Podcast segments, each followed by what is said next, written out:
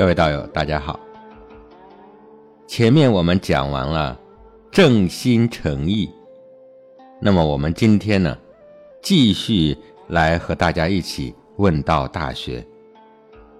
接下来我们看下面的一段经文：诗云：“瞻彼其玉，绿竹依依，有匪君子，如切如磋。”如琢如磨，色兮宪兮，赫兮喧兮，有匪君子，终不可宣兮。如切如磋者，道学也；如琢如磨者，自修也。色兮宪兮者，循律也。赫兮喧兮者，威仪也；有匪君子，终不可宣兮者，道圣德至善，民之不能忘也。这个修养啊，达到了成于中、行于外的效果，也并非是知道了就能做到的。那么，即便是圣人啊，也必须是悟后起修，才能够逐渐的完美。学问的修养都不可能是一蹴而就的，必须要在日常形式中实践过来，才能得到。这个就叫做实证。我们现在很多的修行人啊，他缺乏的就是实证。每天知乎者也，博古通今，用不到自己身上的时候，一点意义都没有啊。因此啊，从这里开始，曾子就引用了历史上的几个大人物，王侯，还有帝王。讲述了他们有诚意而改过自新、建功立业、性命重造的故事。这段文字啊，是引用了《诗经》当中《卫风·齐豫篇》的几句话来做说明的。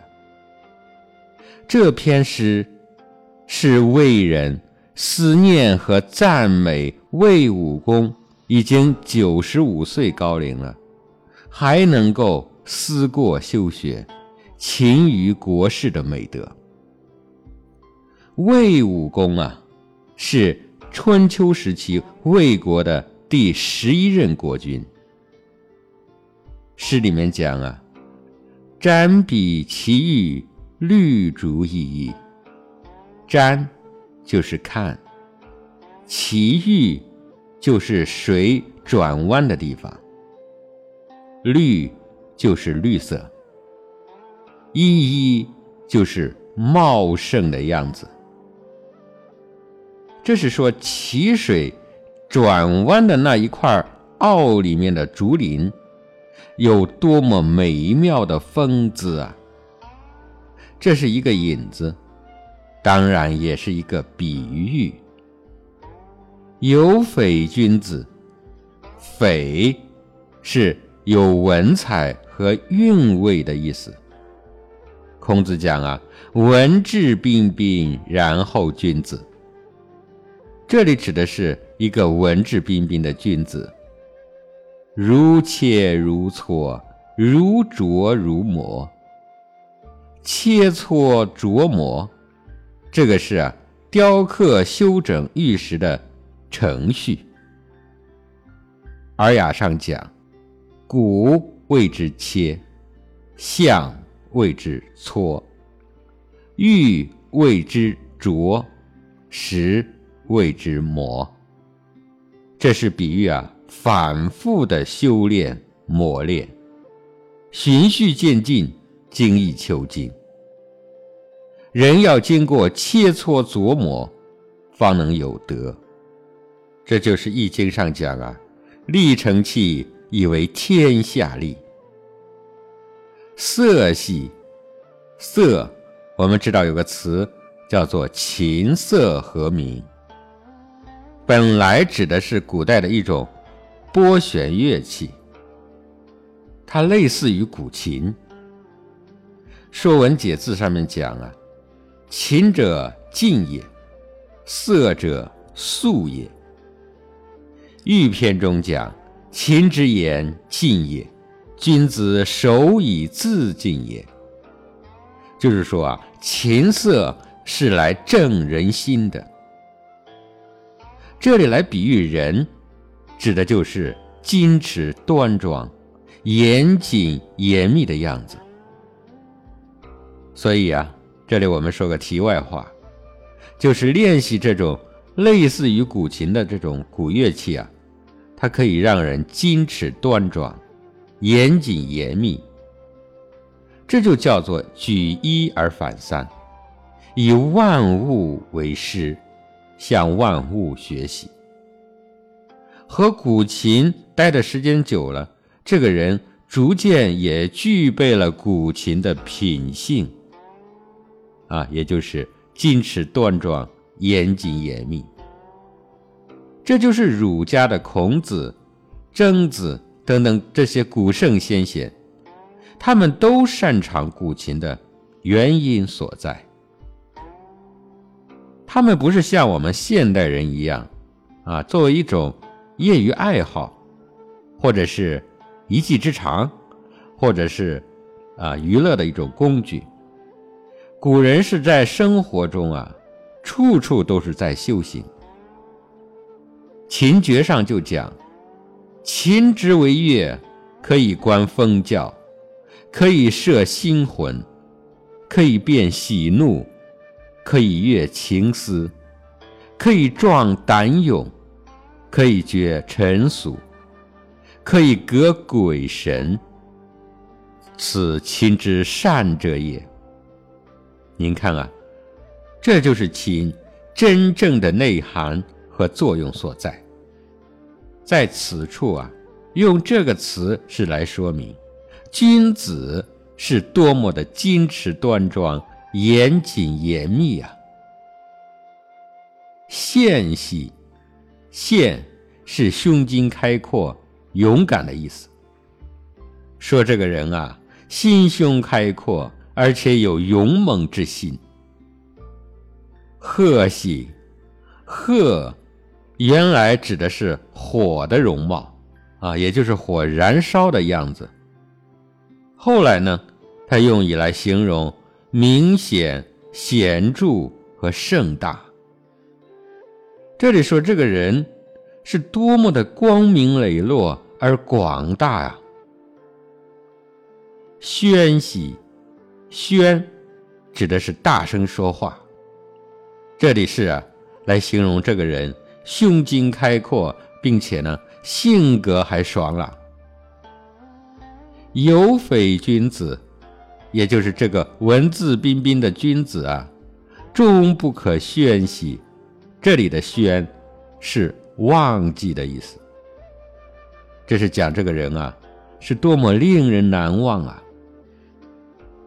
然后接着说：“如切如磋者，道学也。”这是说魏武功为了求道而做的努力，就像做雕刻一般。啊，也是说明求道先要从修正自己、磨练自己开始。所谓“玉不磨不成器”啊，把自己的棱角、缺点。不合道的一面，要有决心去除它。如琢如磨者，自修也。琢磨就是越来越细，越来越深入，越来越入微，这就是不断的自修自正，一点一滴的开始进步，让自己在一点一滴当中。慢慢的圆融、柔和、合道，从而能够从量变走向质变。朱子曰：“自修者，醒察克制之功。这个醒就是反省，察就是觉察，克就是克制，制就是治理。那么功就是用功、下功夫去行动。佛家讲啊，不怕念起，就怕觉迟。这个觉，我们发现修行人当中，有先知先觉者，我们叫他先知，也就是这个事还没有发生之前，就已经觉察到了，这就是觉悟。其次呢，就是后知后觉者。发生了，而后发现了。还有呢，也就是我们大部分人是不知不觉者。那么我们要去觉察什么呢？觉察过失啊！佛家讲，知道自己的过失就是开悟，不知道自己的过失。就叫迷魂颠倒。《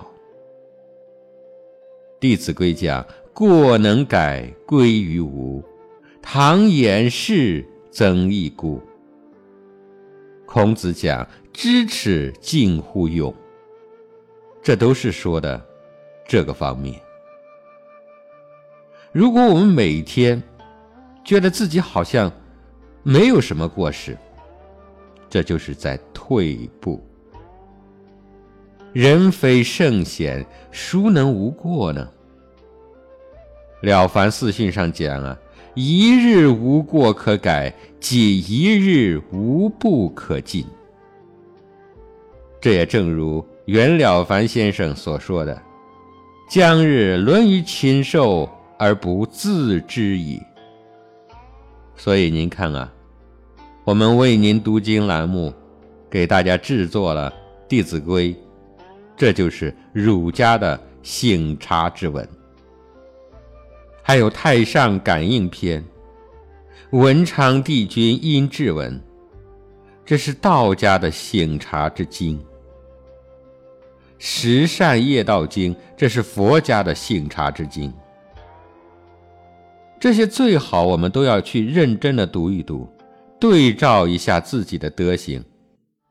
为什么我们没有能够？改变命运，其实是因为我们根本没有改过自新，妄想自己的欲念、私心、行为，不做任何的改变，而想着去改变命运，这不是痴心妄想，又是什么呢？种下同样的因，会有不同的果吗？这么简单的道理，我们要去警醒自己了。色兮炫兮者，寻利也。寻，就是信心的意思；利，就是惊恐害怕的意思。这是说啊，对于修行，既端正庄严，而又要勇猛精进。色系，这是说古人啊，在弹奏琴瑟之前，先要调气。啊，我们道家叫做调息。线系，就是要严于律己，严正衣冠，我们道家叫做调身。循吏，指的是既有信心而又有畏惧。不能疏忽，不能萎靡，一点都不敢马虎。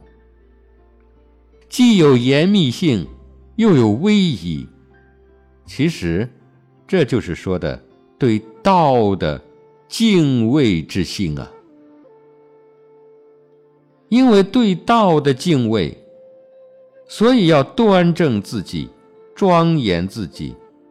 啊，佛家也讲嘛，叫法相庄严。但是谨慎端正的同时，又不失勇猛精进。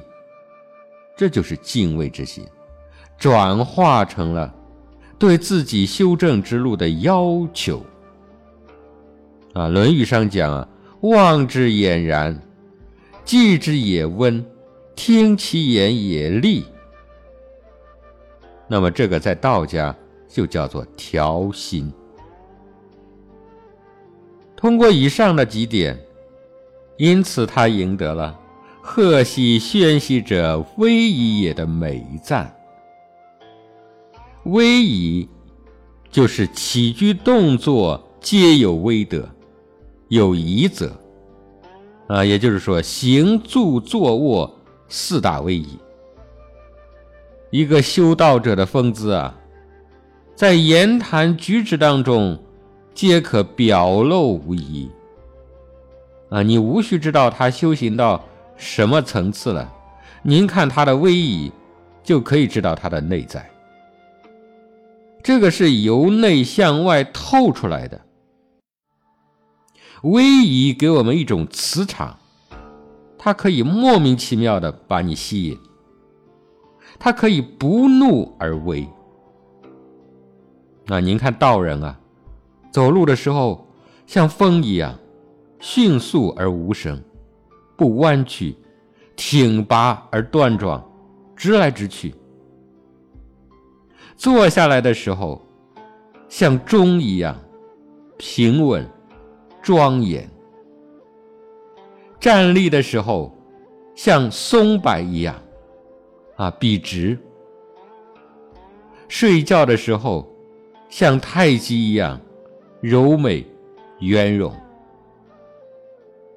论语》讲啊，君子不重则不威啊。《中庸》上讲，礼仪三百，威仪三千。一个相貌神态，可以知道这个人一辈子的前途。修学之道，就是一个再造性命、改造世界观、重塑人生。内外兼修、修行同步的过程，是一个磨练身心、自觉吃苦、改变人生命运、由人生观向道生观迈进的艰巨的任务。修之不易啊，得之亦艰啊！没有大志向者。没有坚定的毅力的人，很难走到终点。然后接着讲啊，有匪君子，终不可宣兮者，道圣德至善，民之不能忘也。那是说的魏武公啊，用诚意改过自新，才做到了文成功就的君子。学问道业不但成功了，德行也达到了至善的程度了，所以使人啊永远忘不了他。这是说明修行之道有改过自新、自成其意、内外兼修这种不容易，并且呢，他可以达到的境界，乃至于他给。人外部的一些感受。司马迁在《史记》里评价他说：“武功即位，修康叔之政，百姓和吉。”这是真正的做到了从自修，也就是明明德，到亲民，到止于至善的例子。他做到了修身、齐家。治国平天下，这是我们的榜样。一个人让世人终生难忘，是因为世人不忘其德，而不是不忘其貌。这就是德日久而弥香。魏武功何以会使人永远忘不了他呢？他何以有道圣德至善的作为呢？曾子便引用了《诗经·周颂·列文》一篇里的第一句话来说：“呜呼，前王不忘。”前王是谁啊？如果这里说先王，那就是自己家族体系的。但是这里没有这么说，他讲的是前王。前王其实就是指的古圣先贤，而不能局限的认为他说的是自己家族的王。啊，曾子采用了这一句诗。他的用意就是说，要像古圣先贤一样，有诚意的学养成就，出来从政。为什么会使人永远忘不了他呢？那是因为君子贤其贤而亲其亲，小人乐其乐而利其利，此以莫世不忘也。这里说的贤。亲、乐都是动词啊，贤指的是敬重，亲指的是亲爱，乐指的是乐在其中。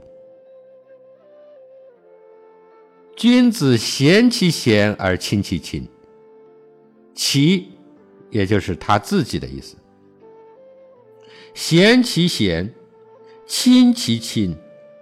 个人所亲所贤各有不同，啊，每个人都有自己的特色。只要是属于正的，无有对错之分。所以我们常讲啊，行行出状元。哪一个行业都有有遗德在民者，各个行业都有自己的祖师，而小人就不同了。小人就是大人的反义词。也就是一般的人，他们呢是乐其乐而利其利，自己乐在其中，天天盘算着自己的乐子，啊，自己的利益。孔子在《论语》里讲啊：“君子怀德，小人怀土；君子怀行，小人怀惠。”这就是孔子讲的君子与小人的区别啊。他说，君子的思想当中只有道德，违反道德的事情不干；小人则不管道德不道德，只要有土就去干了。啊，古时候的土地就相当于我们现代的财富，有钱就是好的。小人心里想的都是财富，都是自己的那点利益。君子怀行，君子最怕的事情就是自己违反德行，怕做违背天道和国家的事情，这就是有敬畏之心啊。而小人呢？小人怀惠，小人只是怀思福慧。处处讲利益，讲利害，只要有好处就去干了。中国过去商场上不是有句话说吗？杀头的生意有人做，亏本的买卖没人为，就是这个道理啊。这里孔子是说明仁义之道，但是啊，说起来很容易。真正的修养起来，却是很难做到的。因此，下面的孔子又补充了一句话，他说：“放于利而行，多怨。”这个“放”就是开展、放任的意思。一个人基于利益而做人做事，最后招来的是怨愤。对于朋友。若是以利益相交，那您就要当心了。这种利益的结合不会有好的结果的，最终还会是以怨恨而告终。这里就送给大家一句话吧：以利相交，力尽则教书。以势相交，事轻则交绝；以色相交，滑落而爱愚；以道相交，天荒而地老。在这里呢，与大家一起共勉。但这个诚意无自欺的学养，究竟是怎样修学才能达到呢？那么曾子啊，又引用了《尚书》当中的三篇有关历史积累的经验，来给我们做说明。康告曰：“克明德。”太甲曰：“故是天之明命。”地点曰：“克明俊德，皆自明也。”这里的康告、太甲、地点三篇都出于《尚书》。其实啊，这里说的就是三句话、三件事、三个境界。第一个是《周书·康诰》里面的记载。成王伐出管叔、蔡叔之后，再封康叔于殷，来管制殷的移民。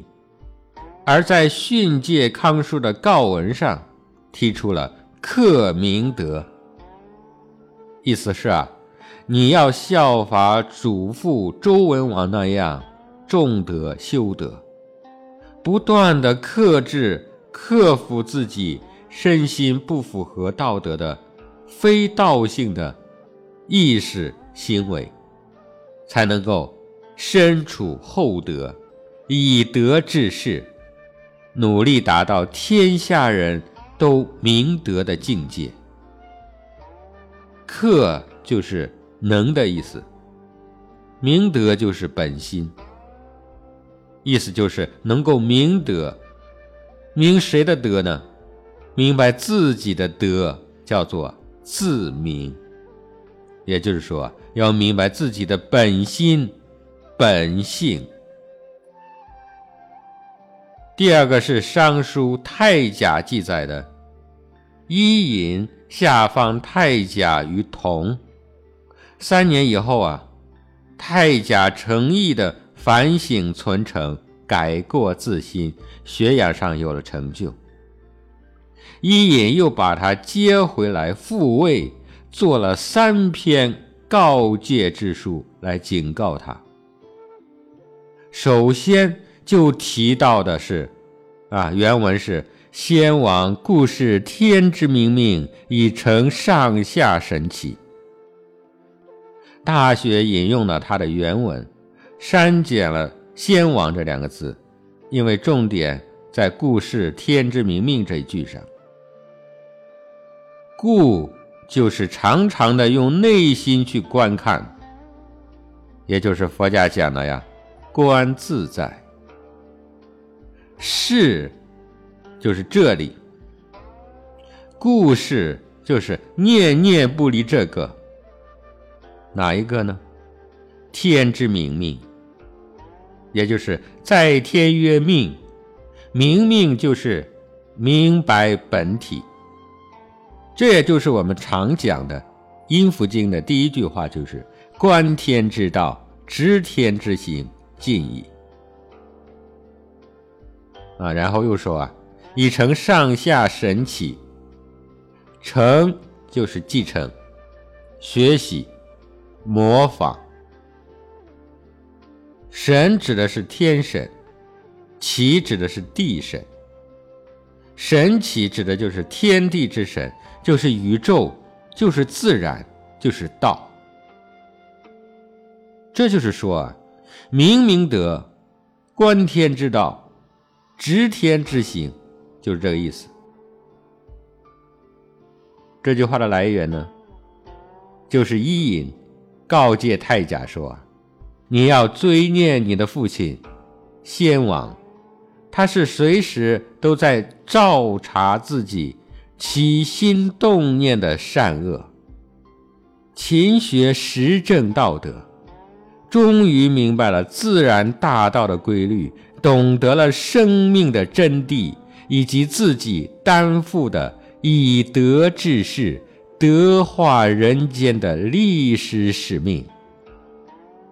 为了治国而修身修德，故而不敢有一时的懈怠。这第三个是地点曰。地点就是主宰的规范，是以尧舜为标准的模范。尚书以二典，也就是尧典、舜典作为主宰大法，所以在尧典中记载，帝尧克明俊德，以亲九族。克和明就是修正的功夫。克就是克制自己的私心欲念，明就是清除壁障在心性上的尘垢，使本性能够复归于明。俊就是大的意思，有个词啊叫俊极于天。啊，就是天有好生之德啊，尊生贵生，这就是天之大人。帝尧效法天道，所以叫为天为大，为尧则之。克明俊德，就是能够明白天之德，能够尽己之性，发挥本性的作用。去掉私欲，效法天道，按照天道去做，天地无私无负，这个就可以以亲九族，也就是一人得道，鸡犬升天。这是天下最大的孝，最大的亲，最大的爱。这是来说明。帝尧的修正功夫，从内明而完成了内圣外王的最高道德境界。那么最后啊，曾子做了一个总结：这些古代历史上的记载的经验，重点都是在说明皆自明也。也就是说啊，别人是帮不上忙的，是爱莫能助的。必须得自明。易经上讲，君子以自昭明德，说的是不要去外求，这些都是与生俱来的明，每个人都有，自己去内证就可以了，无需外求。其实啊，这一段都是在阐述明明德之法。这个时候，曾子还是感觉没有说尽，因此啊，更进一步的引证上古史上的帝王们，啊，你比方说商汤、周武王他们，功成名就之后，忠心诚意、不自欺的坦白反省，成为了后世效法的榜样。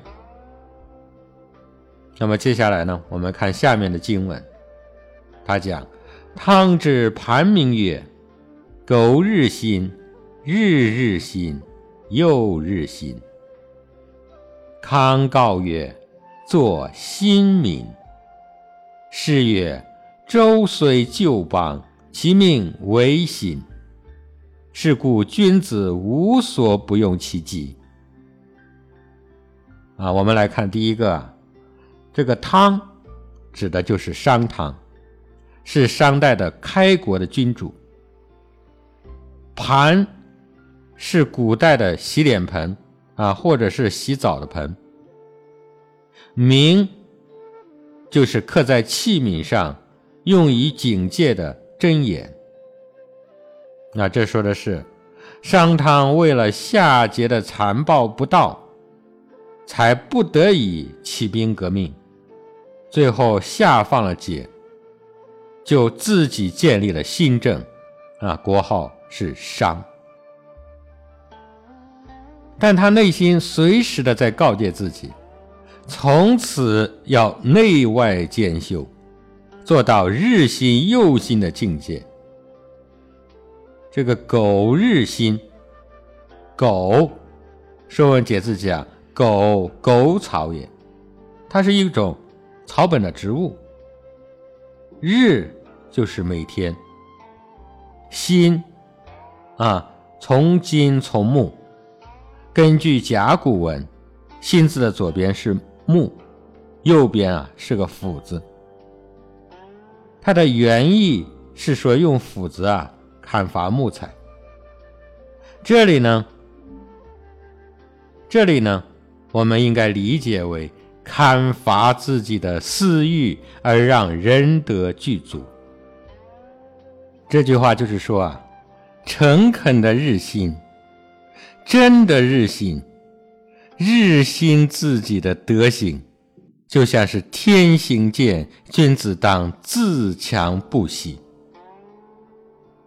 日日新，就是每天进步。这就相当于毛主席说的呀：“好好学习，天天向上。”又日新，是说这样还不行，还要加倍努力。加倍修正自己的德行，这些啊，都指的是内明的日心，就是要天天反省，乃至于无私无欲，达到道成得救。而外用的日心，就是要对国家人民，使其安居乐业。努力的胜过前朝前代，因此啊，上汤把这句话刻在盘上，在洗脸洗澡的时候提醒自己也要洗心。为什么要提出这个心呢？那是因为我们身上有旧，不能知道自己身上的旧。你如何能够达到将来的心呢？这就是道家讲啊，悔过迁善。啊，儒家讲吾日三省吾身，佛家讲去恶从善。这就是现代我们讲的洗心方能革面。啊，你比方说我们近代的。像孙中山先生，他的名字叫孙文，字载之，号就是日新。易经上讲，君子终日浅浅，夕惕若，力无咎。那么这里第二个，就引用了《诗经·大雅》中周人推许周武王的革命。啊，成功之后呢，赞颂他的父亲周文王的功德，其中就提到了“周虽旧邦，其命维新”。我们看过《封神榜》，就知道这个故事。周原来是殷商末期的一个诸侯小国，但因为殷纣太坏了，不得不起来率领诸侯来进行革命。结果建立了周朝。可是革命是维新的，不会像前朝的殷纣一样误国误民。周虽旧邦，是说周朝虽然是一个老的国家，其命维新，是说他的德没有停止，上天也不断的在赐予他新的使命。那么我们讲的这两个故事之间啊，其中插进去了一句：“康告曰，做新民。”这都是说要重新做人做事，绝不能像过去一样，必须要去除旧染，才能做个新民。如果我们现在还是别人怎么样，我们就怎么样，那永远也做不了新民。往大了说，就是要以德教化于民，使民心日新，民风日存。这个时候，曾子又给我们做了个总结。他说：“是故君子无所不用其极。”什么意思呢？是故，也就是说了千言万语了，我还是要告诉你们。啊，相当于我们现在说的，因为，所以，啊，极就是究竟，就是基础，就是圆满。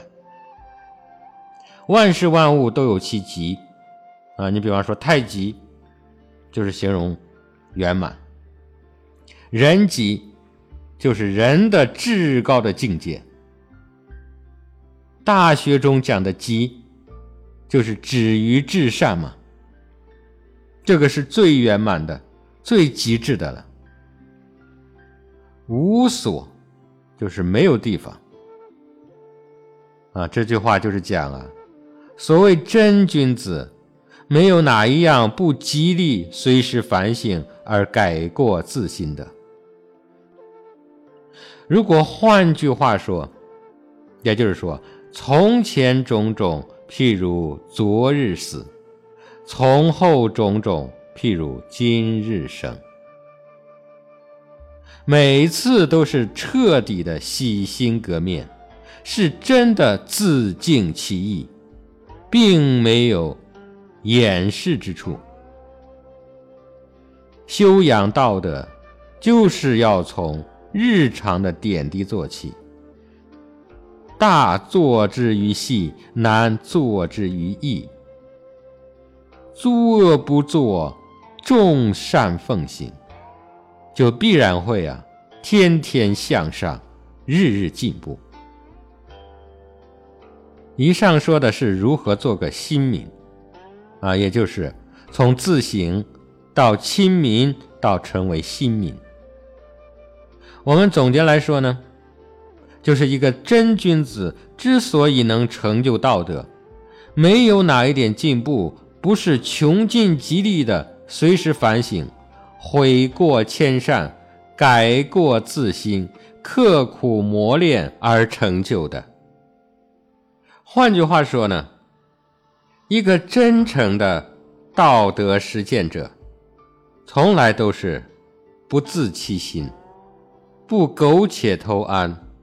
不自我原谅，说到做到的大智大愿者，他们在道德面前都是心怀坦荡，以抽茧剥丝般的清扫心灵中的尘垢，使自己呢达到性命的升华，德远道成。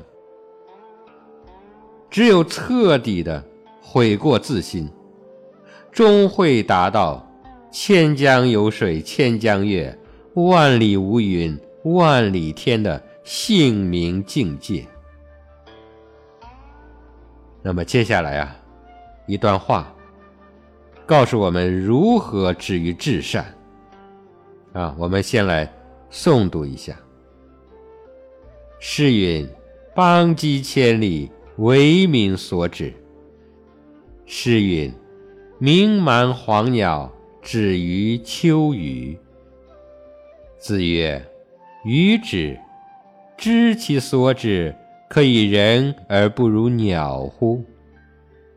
诗云：“穆穆文王，吾积兮敬之。”为人君，止于仁；为人臣，止于敬；为人子。止于孝，为人父；止于慈，与国人交；止于信。子曰：“听讼，吾犹人也，必也是无讼乎？无情者不得尽其辞，大为民治，此谓之本。”首先啊，曾子引用了《诗经·商颂·玄鸟》篇中的一句话：“邦畿千里，为民所指。”邦就是一个国家的疆域，畿就是天子的地方。指，这里指的是居住。为民所指，就是心德的外用之学，以德化民，为百姓服务而不自欺，使人民做到为道是从，为德是尊，心有德，行为善，身健康，得到安居乐业的幸福生活。只有为民所指。使天下的百姓都达到了止于至善的境界，这才是天下万民之大福。这其实是在说啊，一个国家的千里之地，是民众生存居住的地方，是百姓安命立身的家园。人的身体也是一个国家。体内居住着性命两大系统中千万计的众生。国之治在君，人之治在心。大道既以德化生万物，又通过德主宰天地万物。自然界如此，人类社会啊亦不例外。治国治身都是一个道理。这就是用来表示外王之学，这才是无所不用其极的体现。那么接着又引用《诗经·小雅·鸣蛮篇》中的“鸣蛮黄鸟，止于秋鱼”的画面。鸣蛮就是鸟的叫声，止。这里是止息的意思。秋鱼就是山的一角。这个说的是周幽王的时代啊，幽王无德，政治无道，礼废恩薄，大不念小，尊不训贱，所以知识分子们作诗来讽刺当时的社会现状。以小黄鸟来比喻一般平民的怨叹，啊，觉得生活在当时的乱世之中，人还不如小鸟自在。人们向往那个小小的黄鸟，站在小山丘之上，无忧无虑，自由自在，休闲歌唱。但我们百姓却没有自由，啊，饱受辛苦。人的基本生活权利都得不到保证，所以当时啊，民怨沸腾。就此来引用孔子的话来说，是“予止知其所止，可以人而不如鸟乎？”“予止知其所止”，就是说自己要学什么，自己要有所止。这就对应了。无所不用其极这句话，那么就可以啊，见无虚发。这里就是曾子引用夫子的话来说，无论是君王治国，还是我们做人做事，都要随时的反省自己，以道德为准绳，以百姓心为心，因时顺势。当进则进，当止即止，让人民休养生息，不然就会使人感觉生命与生活还不如一个小鸟呢。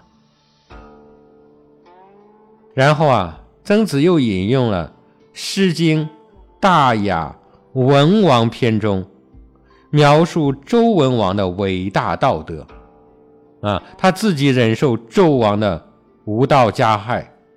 遵守礼法，委曲求全，修得世命，使人民得到了熙熙攘攘的安乐的生活。啊，文中讲“穆穆文王于鸡兮静止”，穆穆指的是高深宁静，文王就是刚才我们谈到的周文王。其实这里还指的是文德之王，啊，我们也是不能局限他的意思。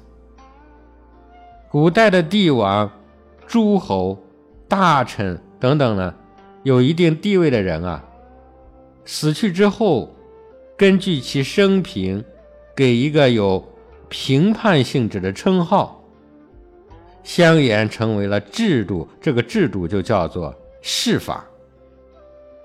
所给的这个称号呢，就叫做谥号。谥号当中带“文”的，表示具有经纬天地的才能，或者是说他道德博厚、勤学好问。于是个语气助词，积就是继续不断，熙是光辉。静是恭敬，敬止就是自重而知止。啊，这就是说，文王持续不断的光辉，来自于他自己的自重而知止。这个是文王诚意立德的榜样。因此啊，就再加以说明，诚意与知止的指标。是什么呢？啊，他继续说：“为人君，止于仁。知止有无量的含义。这里举例来说明啊，作为领导人的人君啊，或者是说我们现在事业上的主人，比如老板们、企业家等等，自己的诚意是知止在仁爱一切人的目标上。”人就是养民、爱民、为人民服务，啊，为员工服务、为广大客户服务等等，无所不爱，没有分别心，啊，这个叫做敬人，或者叫仁者爱人。为人臣止于敬，啊，作为国家的干部。或者是公司的职员，自己的诚意是支指在敬守职务的功德上，这个叫做敬事，就是好好的去办事，而不是天天对着领导磕头。那么，如果想成就事业，那就必须修身齐家为本。因此啊。为人子止于孝，做为人子女的诚意是知止在孝顺父母上；为人父止于慈，为人父母的诚意是知止在仁慈教养子女上。啊，所谓孝慈，就是孝生我者。此我生者，皆是责无旁贷。啊，古人告诉我们啊，孝乃天性，不孝便没有立足之地。与国人交之于信，这个国人就是都城之外的人。对于国家来说，就叫做外交。对于企业来说，就是兄弟单位；对于个人来说，就是朋友。关于信，我们也能看到啊，身边的情况啊，人与人之间变成了赤裸裸的金钱交易的关系。人们言而无信，行而不果，这种非常严重的失信的状态啊。几乎到了疑神疑鬼的状态，人们相互不再相信，怀疑一切，既不信己，也不信人。到了一代不如一代的恶性循环的这种可怕的程度啊，乃至于啊，现在是与国人交止于防，啊，甚至可以说与国人交止于欺的地步，啊，这个确实是值得我们每个人去反思的。以上引用的三句诗，乃至最后做了一个总结。其实都是在阐述啊，止于至善的实际品德是什么。那么讲到这里呢，对于《大学》中的诚意的阐述也已经接近尾声了。曾子在此引用了孔夫子的话，他讲：“听讼无由人也，必也是无讼乎？”听。就是聆听，啊，眼睛能看得到叫视，眼睛看不到，但是耳朵能及的叫做听。颂，《说文解字》讲争也，是争讼、诉讼的意思。用大白话来说啊，就是打官司，啊，听讼就是审讯争端之事，无讼。就是没有纷争，因为纷争都是从自私贪欲中而来的啊。然后讲啊，无情者不得尽其辞，大为民治，此谓之本。无情者就是没有真情的人啊，净说假话的人，不得尽其词，就是绝不能让他信口开河。智就是人心之所主，就是良知。大为民治，就是要非常大的畏惧人之良知的存在。那么最后说，此谓知本。这个什么本呢？这是指我们的内心啊，我们的这个本性啊。我们的这个良知，任何一个人，随时在心中有理性和情绪上的斗争，啊，随时自己和自己在争讼，在打官司。当一个人德性尚不圆满，还存在着私心欲念的这个阶段，在心中和大脑里。随时都有因我心主宰下的意识，它与阳我正心的力量进行抗争。任何一个人，当还处在德性缺失的状态的时候啊，这种道与魔、正与邪、阳与阴、善与恶。在理性和情绪上的斗争，它一刻也不会停止。你除了能够自净其意，自颂，就是随着生命而并存的，永无停止的。啊，道家的庄子把它称之为叫心兵，就是说平常的人们啊，意识心中随时都在内战。如果心兵不动，自信的天下就太平了。人们假若都能够自净其意，不生妄念，心兵永息，更不自诵了，那才真的是知本了。其实这段话的讨论啊，就是本末的问题。本就是指道德。这个生天地人万物的根本，道德是人的意识所产生的思想形态，身心中含德性能量的厚薄与多少，决定着人的世界观和价值观，以及人生的运势啊，所谓的富贵贫贱、吉凶祸福、升降。沉浮。那么好的，各位道友啊，我们今天在这里呀，就告一段落了。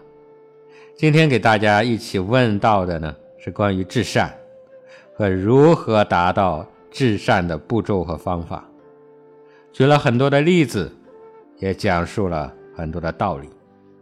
其实无非啊，都是在说一个事情，就是要勇于自省，知行合一。明白了就立刻去做，去改，这样我们才会离道越来越近，离改变命运越来越近。啊，这里呢，祝大家道业精进，各位道友，我们下期再会。